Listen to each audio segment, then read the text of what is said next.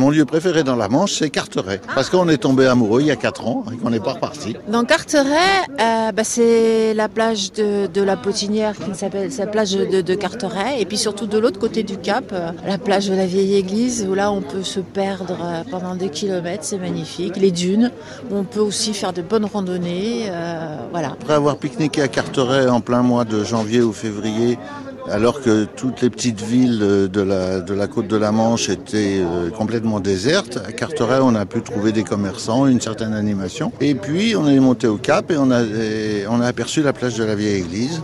Et là, on est tombé sous le charme. La première fois qu'on a fait visiter cette région, enfin ce, ce coin, à nos enfants, on a eu le droit à une averse que tous les étrangers de la Normandie diront c'est normal, il pleut.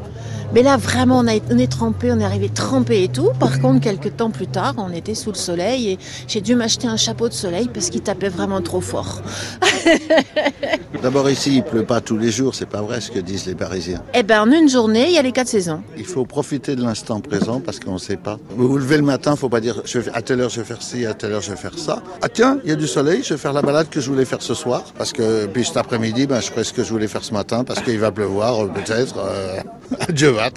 Ça, c'est un, un, une chose que j'apprécie beaucoup, c'est qu'on est super bien accueillis.